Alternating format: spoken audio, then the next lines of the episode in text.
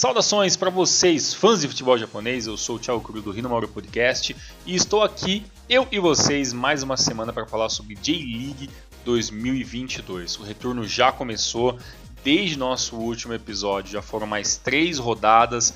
Realmente o ano está voando, as rodadas também estão voando e muita coisa está acontecendo muito rápido neste ano de futebol. Sabemos o motivo também, né? Claro, devido à Copa do Mundo 2022 que acontece neste final de ano. Então, claro que as coisas né, automaticamente ficariam mais aceleradas. Foram apenas 11 dias desde o último Renomaru e a gente já está já com três rodadas para falar, mas não se preocupe. Hoje, de uma maneira mais rápida possível, vou trazer para vocês tudo o que mais importante aconteceu nessas últimas três rodadas da J1 e tudo aconteceu na segunda e terceira divisão. Beleza? Sem mais delongas, vamos lá falar sobre os últimos resultados né, da rodada número 19 e 20 e depois a gente vai destrinchar três joguinhos que eu separei para vocês da rodada 21. A rodada número 19 aconteceu toda no dia 2 do 7. Tivemos os seguintes resultados. O Sagantosu perdeu em casa jogando contra o Viseu Kobe. Viseu Kobe é, começando aí né, a sua escalada desesperada para fugir da zona de rebaixamento. Se você ouviu o nosso último podcast, falamos muito dessa situação do Viseu Kobe, né? Até esse momento era o último colocado né, da, é, dentro é, da, da J-League 2022, uma situação muito complicada, principalmente se a gente levar em consideração todo o investimento né, e tudo que a gente vem falando nesses últimos dois anos na questão da Rakuten, né, trazendo esse belo investimento é, jogado um pouco né, ao vento né, com os resultados ruins que teve o Viseu Kobe. Seguindo, o Cereço Osaka venceu a equipe do Kawasaki Frontale pelo placar de 2 a 1 o, o Gamba Osaka empatou jogando em casa contra o Ural Reds, né? Foi um dos, um dos grandes derbys aí da rodada 19. A equipe do Shimizu perdeu, mas perdeu, olha, perdeu de pé, 5 a 3 para a equipe do Yokohama F Marinos, um belo jogo aí que o Shimizu fez de tudo, né? Ele, o Shimizu de Zé Ricardo, é, mais um brasileiro aí tentando a, a sorte como treinador na, no futebol japonês, jogou muito bem, de igual para igual, na medida do possível, mas deu o líder né, da, da J-League, que é o Yokohama. A equipe de Nobel empatou em 0 a 0 com o Nagoya Grampus. O Sanfrecce Hiroshima, que talvez seja a grande sensação que apareceu do nada na temporada 22, né, com uma belíssima colocação aí é, na classificação geral, conseguiu uma vitória de 3 a 0 em cima do Jubiluata. O Jubiluata que luta né, para tentar fugir do rebaixamento, começa né, a se preocupar ainda mais e vocês vão saber o porquê. A equipe do Kawasaki é, do Kashimanthers venceu fora de casa o Kashiwa Reysol pelo placar 2x1. A equipe do Kyoto venceu a equipe do Sapporo por 2x1. Esse jogo a equipe do Sapporo acabou com um jogador a menos. E tivemos um empate entre Yokohama FC e a Vispa Fukuoka pelo placar de 2 a 2 A Vispinha começou ainda o jogo vencendo por 1 a 0 mas o jogo acabou empatado melhor para a equipe da casa, que é a equipe do FC Tóquio. A rodada número 20 aconteceu no dia 6 do 7, né, apenas 4 dias depois. Nós tivemos os seguintes resultados. A equipe do Reds empatou com o Kyoto em 2 a 2 o, A equipe do Jubiluata perdeu dentro de casa para o Abyss Fukuoka. A equipe do Kashima empatou em 3 a 3 com a equipe do Cereço. Vou voltar para falar sobre esse joguinho. A, o Kashiwa Reysol perdeu, né, mais uma aí dessa vez para a equipe do Nagoya Grampus, é, pelo placar de 1 a 0 O Viseu Kobe jogando contra o Shimizu né, derby direto pela parte de baixo do campeonato, acabou vencendo por 2 a 1 A equipe de Chambelmar, menos, com, mesmo, mesmo com jogador a menos, venceu a equipe do Gamba Osaka pelo placar de 1 a 0 A equipe do UFC Tokyo atropelou o Sapporo pelo placar de 3 a 0 e o Yokohama F Marinos, líder do campeonato, mais líder do que nunca, venceu né, a sensaçãozinha Sanfrecce Hiroshima pelo placar de 3 a 0 Foi um placar maiúsculo, primeiro tempo bem complicado, a equipe do Hiroshima jogando fora de casa muito bem organizada defensivamente, e aí no segundo tempo acabou não conseguindo manter o mesmo ritmo, e aí né, a equipe do Marinos não perdoou. Mais um jogo bem interessante, né, que todo, todo mundo falou muito na última semana, foi esse empate entre Kashima e, e Cereço, até porque tivemos um belíssimo gol de bike né, do Everaldo ali, é, no, do, durante, se não me engano, foi é, no primeiro tempo, no segundo tempo, acho que foi no segundo tempo, né?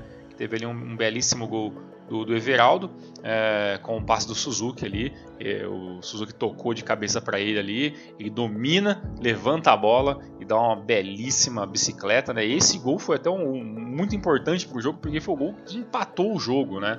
E a equipe do Cerezo começou muito bem, né? Teve ali, primeiramente, né, a, a, a, ajuda do gol contra né, do Kim Mintae, que acabou dando o primeiro gol para a equipe do Cereço. O Arthur empatou aos 45 minutos ainda do primeiro tempo. No segundo tempo, o Yuma Suzuki virou para a equipe do Kashima, né, 2 a 1 é, O Kato fez o, o, o, gol de empate aos 70 minutos, com uma bela tabela. E o Patrick né, é, virou o jogo né, para a equipe do Cereço é, logo é, logo antes dos 80 minutos. E aí você já, já imaginava, né? Esse Patrick no caso, né? Sempre bom frisar que é o Jean Patrick, né? Não é o Patrick do Gamba Osaka, né? Esse é o Jean Patrick. E, e todo mundo já imaginava que, poxa, o Cerezo vai conseguir, né? Bater de frente com, com a equipe do Kashima. E aí vem o gol de bike né, do Everaldo aos 89 minutos de jogo. E uma coisa que acho bem interessante a gente frisar, que talvez seja um assunto que ficou na minha cabeça nos últimos dias, é como as equipes de Osaka precisam urgentemente né, é, ir ao mercado e trazer novos goleiros. Né?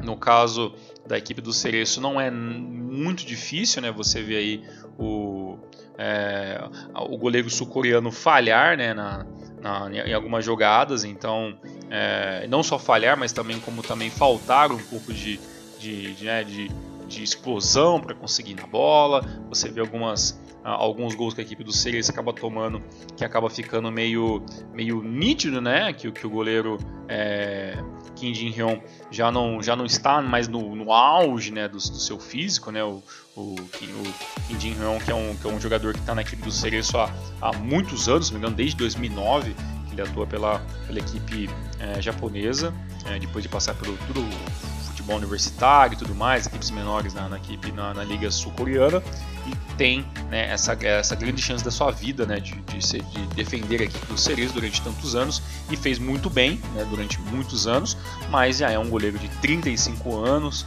né, teve o contrato finalizado na temporada 2021, teve é, uma, nova, é, uma nova renovação para a temporada 2022, mas é nítido que a, necessidade né, de talvez de ir ao mercado e trazer um novo goleiro, né, um goleiro mais jovem, né, com, com pouco mais talvez de talvez um pouco menos de experiência, mas um pouco mais de explosão, poderia ter ajudado e com certeza alguns dos gols que o Cereço vem tomando na temporada não aconteceria se fosse um outro goleiro, pelo menos esta é a minha opinião.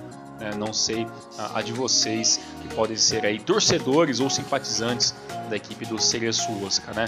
Eu estava dando, dando até uma olhadinha na lista de goleiros, né? A equipe do Seagulls ainda tem ainda o Ryusei Haruna, né, o goleiro de 18 anos da base da equipe. Né? Tem o Kohei Maki, né, um goleiro de 23 anos que, que tem o seu contrato que vai terminar né, no, no, finalzinho da temporada 2022. Não sabemos se ele vai continuar.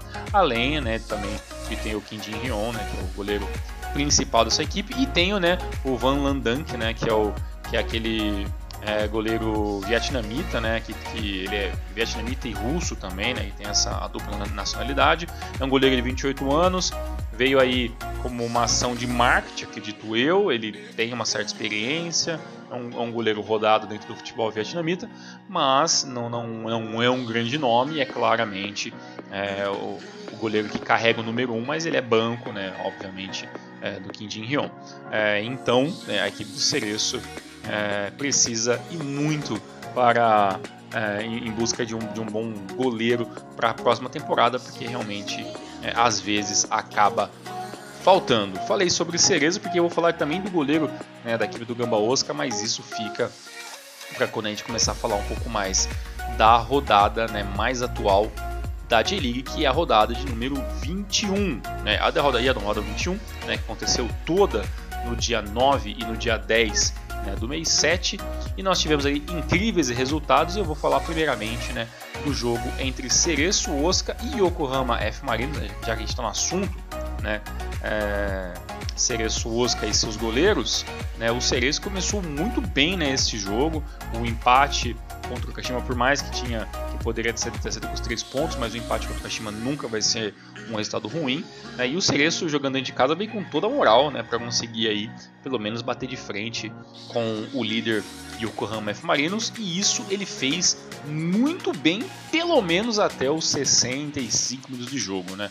É, o Kato é, recebeu ali uma assistência do Edio e abriu o placar aos 31 minutos. Né, um dos pouquíssimos lances que a zaga do Marinos acabou vacilando ali numa troca de bola extremamente desnecessária ali no campo defensivo. O Edio, o Edio pegou, tocou para o Cato que saiu livre na cara do gol para fazer a finalização. É, durante todo o resto ali do primeiro tempo, né, ainda a equipe do Cereus teria mais uma chance com, com o Cato que acabou não conseguindo fazer a finalização correta e a equipe do Marinos né, é, inteligentemente se defendendo, evitando tomar o segundo gol, que poderia dificultar muito né, o segundo tempo. Né. Na segunda etapa, né, teve ali algumas mudanças, né, é, entrou, na, entrou Nakagawa, entrou e a, as coisas começam a, a, trabalhar um pouco melhor na parte ofensiva da equipe do Marino, já que o primeiro tempo ficou um pouco, um pouco apagado, digamos assim. No entanto, o Taggart né, abre, abre o placar, amplia o placar para a equipe do Cereço aos 103 minutos. É ele que recebeu ali do, do Maikuma e finalizou muito bem. Né, e esse 2 a 0 acabou minando completamente né, a ideia inicial da equipe do Marinos. No entanto, o Marinos claramente é, não, é, não se abalou. Né, teve ali o, o Yamanaka que acabou sendo expulso. Né, é uma coisa que está acontecendo muito na G-League 2022, nessas últimas rodadas. É, é faltas ali que o juiz inicialmente dá cartão amarelo, aí o VAR chama ele, ele volta, cancela o cartão amarelo e dá o vermelho direto. E isso aconteceu também nesse jogo, né, em uma entrada ali é, muito destrambelhada do Yamanaka que acabou sendo expulso. Né. Com isso, né, é, a, a, equipe do Ceres teve que se segurar um pouco mais. O, teve o pênalti para a equipe do, do Marinos aos 84 minutos, convertido ali pelo Léo Ceará né? E né, o, a equipe do Marinos foi toda para frente, a equipe do Cereço se retrancou, né, perdeu um defensor, fez ali as mudanças táticas que poderia para poder estar tá se defendendo um pouco melhor. Lembrando que o Cereço nesse momento já, já tinha feito todas as substituições, então realmente não, não pôde colocar ninguém ali para subir, um defensor a mais para substituir é, o jogador que acabou perdendo e, e fez o certo, fez acredito que o que poderia fazer aqui do Cereço, que é tentar se defender. No entanto, é, a, a, equipe do Marinho se organizou muito bem no ataque. Né? O Iwata conseguiu um belo cruzamento da ponta da área, né, que acabou encontrando o Léo Ceará, que cabeceou lindamente pro chão no canto. E o Kim Jin Hyun, né, como eu falei, né, goleiro experiente, no entanto, né, com a idade pouco avançada, não alcançou essa bola. E o jogo acabou no placar de 2 a 2. Com esse resultado e o empate do Kashima, que acabou ficando num 0 a 0 contra a equipe do Sapporo, né, a equipe do Marinos amplia ainda mais a sua vantagem, né, que agora chega a 4 pontos né, do segundo colocado, é, facilita né, um pouco mais aí a vida do líder Marinos, mas claro, tem muita coisa para acontecer. Outro jogo bem interessante para a gente conversar neste podcast é né, a vitória do Viseu Kobe fora de casa contra o Jubiluata pelo placar de 1 a 0. Nesse jogo, claro, né, é mais importante pela questão de ser duas equipes que estão na zona de rebaixamento. Né, e esse jogo é, é, foi um jogo ainda muito aberto. Né, em nenhum momento né, o, o Viseu Kobe foi extremamente mais superior, extremamente mais técnico nem nada. No entanto, claramente, né, se você colocar os 11 contra as 11, 11 contra 11, aí, inevitavelmente a equipe do Viseu Kobe é muito mais técnica e muito mais qualificada né, do que a equipe do, do Jubiluata, apesar de já, você já ver já algumas caras mais novas, né, você já percebe que está tendo um rodízio ainda maior né, na, na, na, sua equipe, apesar de depender muito de motor, de, de Niesta, né, do, do, Yamaguchi, mas ainda é, a parte ofensiva do, do, do Viseu Kobe ainda tem muitas peças né, que acabam entrando no segundo tempo, então é uma equipe que roda mais. Né? A equipe de Jubiluato já não tem muitas essa possibilidade, né, é uma, uma equipe que depende muito do German, depende muito do Omori, do Suzuki, do Endo, né, então é uma equipe um pouco, digamos que, é, que a gente já sabe mais ou menos o que esperar. Infelizmente, o que a gente vem vendo né, da, da equipe do, do, é, do Jubiluata na temporada toda né, de 2022 são realmente resultados muito ruins. Né? Com essa derrota, a equipe do Júbilo já chega à sua terceira derrota consecutiva. né? É, ainda conseguiu ainda nas últimas, além dessas 13 derrotas consecutivas, um empate e uma vitória, mas fora isso é muito, é, mas muito, muito, muito pouco mesmo, né? E como que foi esse jogo, né? Onde que foi o problema da, da equipe do Jubiluata na, na minha concepção? O Júbilo ele já vinha de uma derrota, né? já vinha de duas derrotas e e vem com um esquema tático assim muito peculiar. E nem, e nem falo peculiar no, no sentido de como trabalhar, porque eu jogo com, com uma linha de 4, né, um 4-3-3, né, que muitas vezes é um 4-5-1, né, com apenas o Germán ali, camisa 18, é, extremamente isolado na frente, esperando que o Mori ou o Suzuki venha pelas pontas para estar tá auxiliando. E a defesa é, tenta se virar como pode, né? apesar de, de, ter alguns nomes ali realmente muito desconhecidos por, né, pela maioria dos fãs é, de futebol é, japonês no geral. No entanto, o grande problema da, da, da equipe do, do, é, do nessa partida é que ele tentou durante todo o primeiro tempo, utilizar uma marcação alta. Então acontecia, é, a bola chegava nos atacantes, principalmente no motor né, da, da, da, equipe do, do Kobe, e, e o Ricardo, o Ito, Yamamoto, o Ogawa, né, que são ali os, os, quatro defensores da equipe do Júbilo, fazia aquela marcação extremamente alta. Eles estavam muito avançados, né? Então eles queriam é, é, conter o ataque do, do Kobe lá no meio campo, praticamente. Né? E muitas vezes, pela velocidade dos jogadores do Viseu Kobe, eles sempre ficavam muito próximos uns dos outros ali. Por que, que o Júbilo fez isso? Claramente para tentar a famosa linha burra, né? Então a gente vai ficar ali sempre ali deixando o atacante a um passo de estar na minha frente, né, de estar nas minhas costas, e quando vier um lançamento, porque isso chama o lançamento, obviamente, o jogador está impedido. E isso até que funcionou muito bem durante pelo menos ali 20, 25 minutos. Tanto que teve um gol que foi anulado, né, um lançamento que foi anulado que acabou virando um gol, mas estava, estava realmente impedido. Então a ideia né, de começar ali com a marcação alta funcionou muito bem.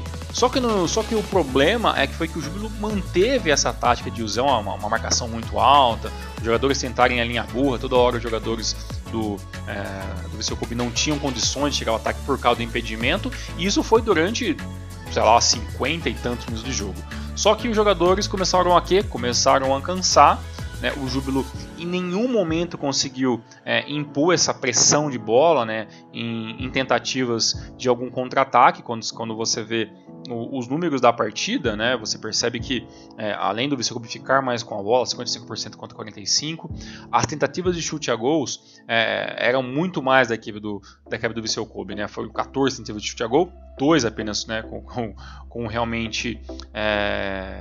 Os lances perigosos contra quatro tentativas durante o jogo todo da, da equipe do Jubiluata, apenas duas tentativas também foram a gol. Então o, o, o Jubiluata começou a descer um pouco mais no ataque apenas para o segundo tempo, quando conseguiu ali é, pouquíssimas chances ali com, com o Germán, que, que tentava tabelar ali com algum outro jogador, alguém vem de trás para fazer uma finalização, mas foi basicamente um ataque muito, é, muito, não vou dizer nem empobrecido, porque o ataque realmente é muito mais simples do que outras equipes de nome, de qualidade, qualidade técnica, mas um ataque foi muito, é, muito subjulgado, né, pela ideia técnica que o jogador, que o treinador teve, né, que é um, vamos jogar no contra-ataque, vamos, vamos entrar para não tomar gol, né? E lembrando que o Júbilo estava jogando em casa, né? Então a gente imaginava que pelo menos em casa o Júbilo teria uma, uma postura um pouco mais, é, um pouco mais pelo menos é, ofensiva, de trazer um pouco mais de perigo, mas isso não aconteceu.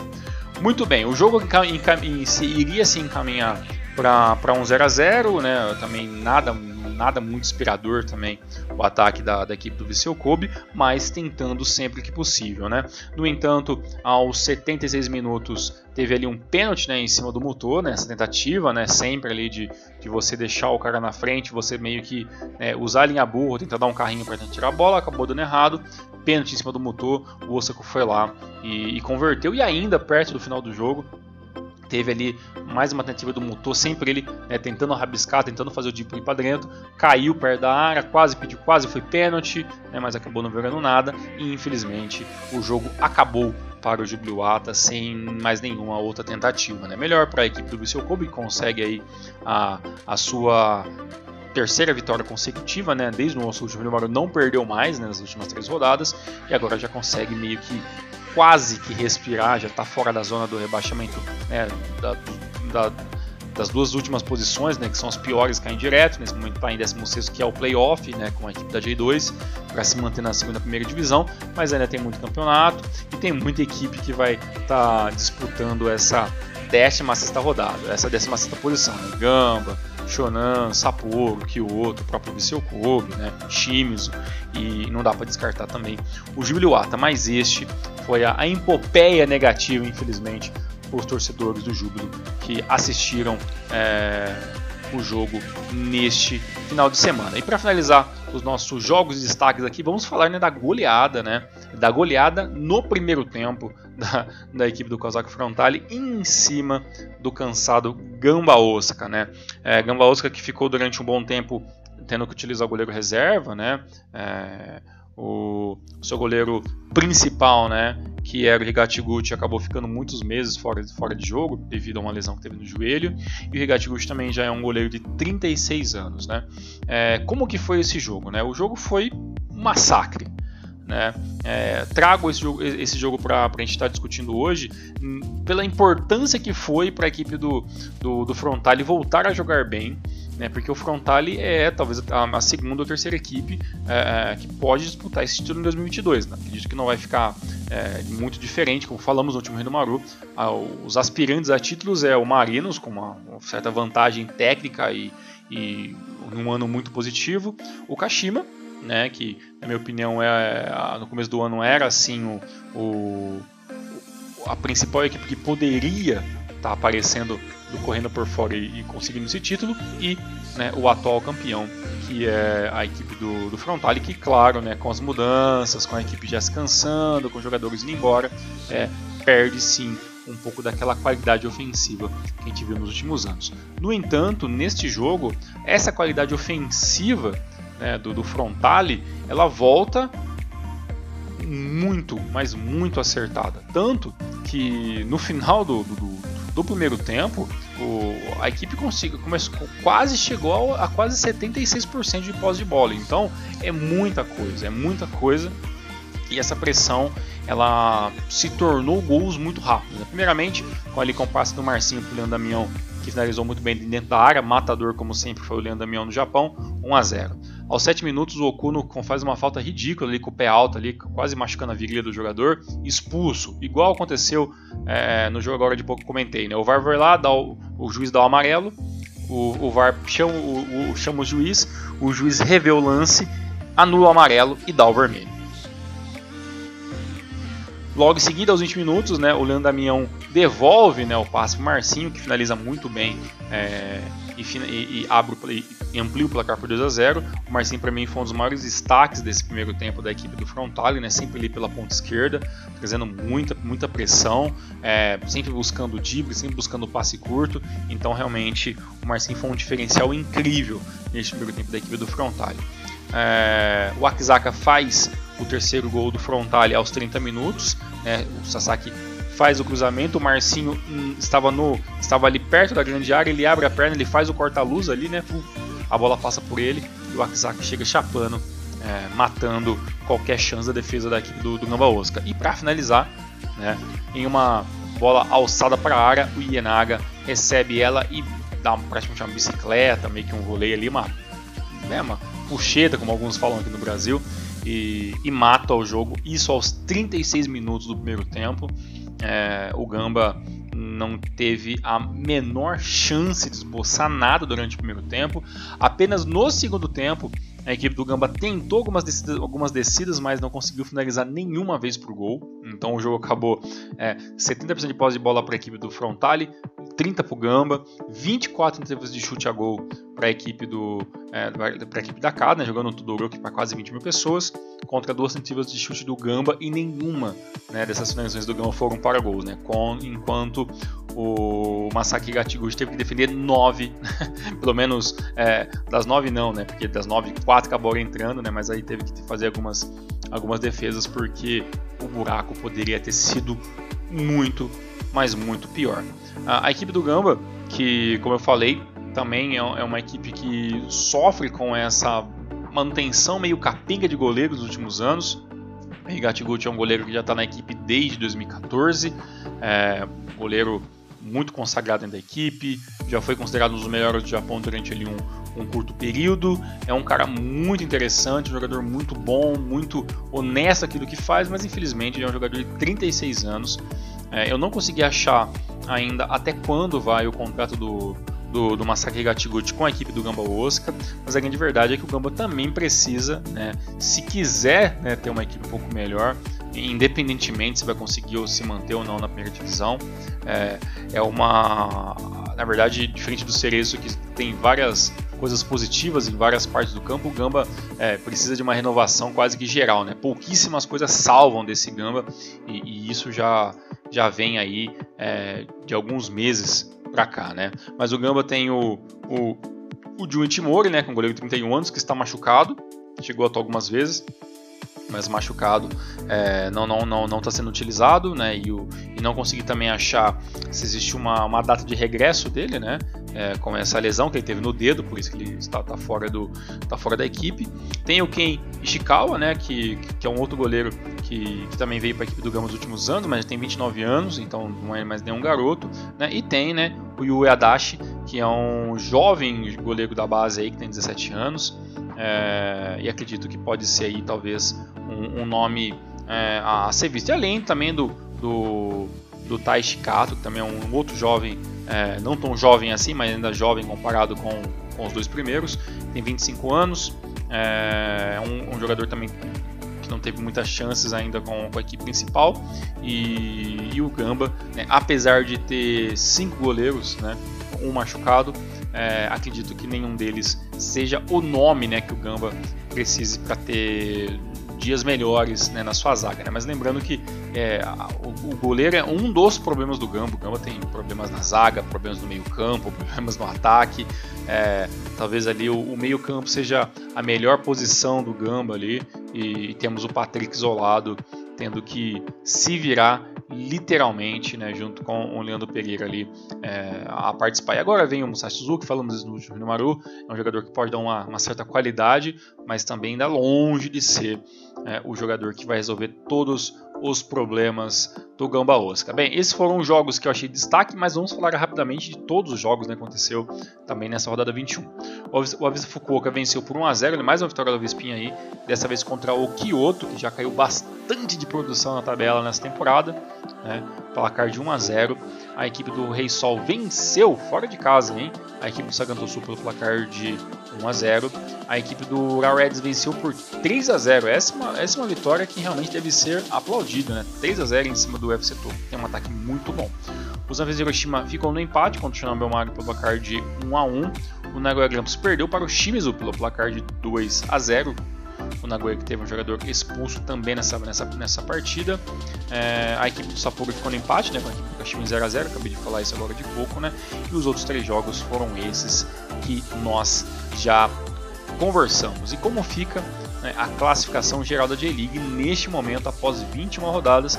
Lembrando que a gente tem ainda duas equipes que tem um jogo a menos, né, que no caso seria o Frontale, é, que ainda vai enfrentar o Saganto Sul, um jogo que está atrasado. Mas o momento é o seguinte, né? É, a equipe do Marinus é o líder com 44 pontos, seguido da equipe do Kashima que tem 39 e em terceiro, né? É, a equipe do Frontale tem 37. Em quarto, em quarto lugar, muito bem, então o Hiroshima com 34 pontos. Em quinto, a equipe do Caixa Ressol com 33. E o Cereço é o sexto colocado com 32 pontos. Depois a gente desce lá para baixo e nós temos as seguintes equipes muito próximas. Né? A equipe do Kyoto é o 12 com 24 pontos, o Shonan é o 13 com 24 pontos também. E também com 24 pontos está o 14 colocado, que é o Consadores Sapporo. Em 15 está a equipe do Gamba Osaka, né, com 21 pontos. É a primeira equipe fora da zona do rebaixamento. Em 16 está a equipe do Viseu Kobe, que nesse momento é, enfrentaria um playoff contra a equipe da J2 para se manter. E os dois últimos colocados, o Shimizu, apesar dessa vitória né, desse final de semana, ainda é o penúltimo colocado. E a equipe do Júbilo Iwata é o novo, né, já que a gente não falou nos últimos, não, não teve Hinomaru na rodada 19 e 20, é o novo lanterna da competição com 19 pontos. Então, para vocês verem, do 12 colocado até o 18, a diferença é apenas de 5 pontos. Então, realmente, muita coisa pode acontecer. E é claro que nesse final de semana também tem J-League para vocês estarem assistindo fiquem de olho, muita coisa vai acontecer, muita coisa mesmo ainda vai acontecer nas próximas, nas próximas rodadas. A J-League você não pode piscar, meu amigo, senão você vai perder, porque é muita coisa, é muita rodada, é muito jogo. E para finalizar o nosso grande resumão, vamos falar aqui da última rodada, rodada número 26 da J2 2022, com os seguintes resultados, né? O Kutsatsu perdeu para o Machida Zelda pelo placar 2 a 0. O Oita empatou com o Okayama pelo placar 2 a 2. O Omiya Ardidia empatou com o Verde pelo placar 2 a 2. O Renofa perdeu para o Obrex Negata por 3 a 1. Ó, o Obrex aí, hein? Fiquem de olho no Obrex. O Ryukyu empatou com o Vegeta Sendai pelo placar de 1 a 1. O Monte de Yamagata perdeu por Huasco do Elias Fowler pelo placar de 1 a 0. O Jeff perdeu para o Totig pelo placar de 1 a 0. A equipe do Kofu venceu o Blob Zakita pelo placar 3 a 1. O Mito Holy Hulk empatou com o Tsueng Kanazawa pelo placar de 1 a 1. O Tokushima Vortex empatou com a equipe do Okami FC por 1 a 1 e o Vivari Nagasaki empatou em 2 a 2 com a equipe do Glura Morioka.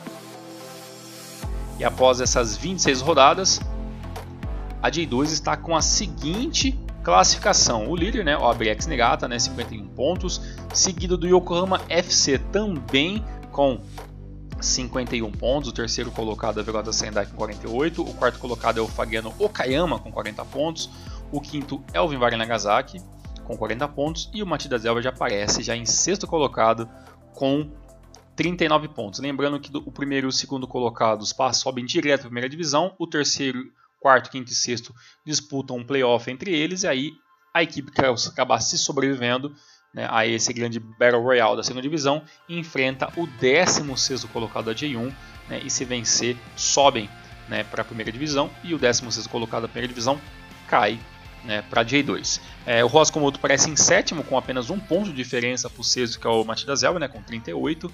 O Eita aparece em oitavo com 37 pontos, mesma numeração do Jeff, né, que está em nono. O décimo é a equipe do Verde com 36. Né? E depois descendo lá para baixo, nós temos os seguintes, né, as seguintes equipes tentando fugir do rebaixamento. Né? Em 19 o Gula é, com 27 pontos. Em 20 aparece a equipe do Kusatsu com 23 pontos. Em 21 a equipe do Omiya Ardidia tem 23 pontos, a mesma numeração do Kusatsu. E o último colocado, o Ryukyu, tem apenas 19. A diferença já é um pouquinho grande né, do último colocado, né? É, são a diferença de 8 pontos né, do, do Ryukyu para a equipe do Glumuryo, que é o 19, que é o 19 mas a luta ali de Ryukyu e Omiya é com o Kusatsu, que tem 23. Né? Então, é, até o Omiya tem a mesma pontuação do, do Kusatsu, então realmente essa, essa última vaga talvez seja que a gente vai ter um pouco mais de, de embates. O Ryukyu precisa né, é, manter é, essa digamos regularidade com pontuação, né, com, consegue aí uma vitória e um empate nas últimas duas rodadas, diferente do Mia que perdeu e empatou, e o Kusatsu só vem perdendo há muito tempo. Então, se o Ryukyu quer sair desse, dessa situação aí e não ser rebaixado, tem que começar a abrir o olho agora, porque depois pode ficar muito difícil em questão de pontuação, retirar tirar essa diferença de pontuação realmente é muito complicado e vocês sabem muito bem disso. E na J3 né, nós, também, nós também tivemos mais algumas rodadas, a rodada número 16 aconteceu nesse, também nesse último final de semana, e a gente teve os seguintes resultados. O Ehime venceu no Tekevaru Miyazaki pelo placar de 2 a 0. A equipe do Gifu perdeu em casa para a equipe do, do Iwaka FC por 2 a 1. O parceiro Nagano empatou com o Embabari. O Kagoshima United venceu o Fukushima United pelo placar 2 a 1. O Ganari, Totori perdeu para o Kitakyushu pelo placar de 2 a 1. O Sagamihara jogando em casa perdeu para o Fujieda pelo placar de 1 a 0. É, o Matsumoto Yamaga venceu o, o Katar Toyama pelo placar de 1 a 0. O Yokohama venceu finalmente né, o Van Hari Hautinori dessa vez aí pelo placar de 3 a 1 e o Azul Claro venceu o Kamata Maré Sanuki pelo placar de 1 a 0. A classificação depois de 16 rodadas né, da, da terceira divisão fica o seguinte: o líder ainda é o Kagoshima United né, com 35 pontos. Em seguido aí do Iwaka FC, né, com 34 pontos, o estreante Iwaka FC aí, é, lutando no topo da tabela. O terceiro é o Matsumoto Yamaga também com 34 pontos, o Fujieda aparece em quarto com 29, seguido do Kataler Toyama também tem 29, e um pouquinho mais para baixo que ele, o Imabari tem 25 pontos, a mesma numeração do sétimo colocado que o RM. Descendo lá para baixo, nas últimas colocações, lembrando mais uma vez que a gente sempre tem que lembrar, não temos ainda rebaixamento na terceira divisão, mas se tivesse, os últimos quatro colocados é o seguinte, né? o Sagamihara tem está em 15 e tem 14 pontos, o Van Hare Hatinori tem 13 pontos e está em 16. Em 17 está o Gainari Totori com 12 pontos. E o último colocado, apesar desta vindorosa vitória que muito tempo não acontecia, o Yokohama continua em último com 8 pontos. Lembrando vocês que neste final de semana né, também já temos A-League, né, a rodada acontece toda, é, toda não, né, grande parte dela no sábado, com apenas dois jogos domingos, e nós temos aí praticamente todos os jogos nos horários das 6, 6 e meia e 7 horas da manhã. Se eu pudesse dar uma dica para vocês, ficaria muito de olho no jogo entre Kashima Antlers e Viseu Kobe, é um jogo muito importante. Tem um jogo do Lear também, jogando fora de casa contra o Sagan Tosu. Né? Tem um jogo bem interessante também entre Nagoya Grampus em casa, vai enfrentar a equipe do Kawasaki Frontale. E temos o derby de Osaka, né? olha aí, ó, muito pertinente, né? a gente fala bastante hoje das duas equipes de Osaka. E temos aí é, as equipes que têm muita dificuldade em não tomar gols, né? Então, que é Gamba e Cereço. Então, esses são apenas alguns jogos. Né? E também temos Sagantosu, é, Kyoto e Sanfrecce Hiroshima também. Quem sabe aí o Sanfrecce Hiroshima volte a vencer e volte a conseguir alguns pontinhos e pressionar ainda mais a parte de cima da tabela. Muito obrigado por nos ouvir até aqui. Nos vemos no próximo Rinomaru. Tamo junto, um forte abraço, uma excelente semana e até mais.